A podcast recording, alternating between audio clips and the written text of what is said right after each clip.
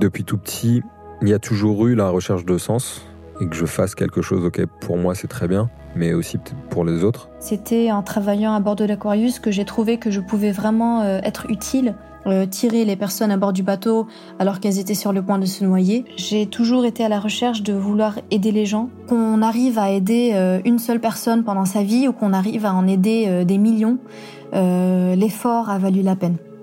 Un monde meilleur. Beaucoup en rêvent, certains y contribuent activement. Qu'est-ce qui pousse des jeunes femmes, des jeunes hommes à se tourner vers les autres, à investir leur temps, leur énergie et bien souvent leurs ambitions au service de l'égalité, de la justice, de la santé, de l'écologie, bref, de l'avenir et du bien commun?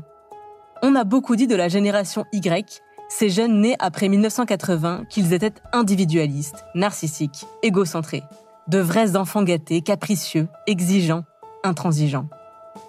Je m'appelle Clémence Bodoc et je fais partie de cette génération capricieuse qui exige un monde meilleur pour moi et pour mes hypothétiques enfants. Les invités de ce podcast vont encore plus loin. Ce monde meilleur, ils et elles ont déjà commencé à le construire. Pour reprendre les mots de Mark Twain, ils ne savaient pas que c'était impossible, alors ils l'ont fait. Vous entendrez à travers leurs interviews que ces jeunes ne parlent pas d'avenir, ils le construisent.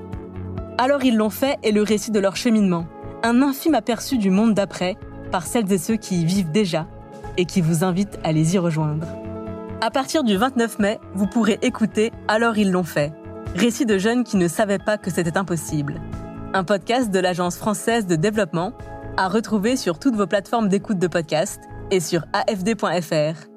À bientôt!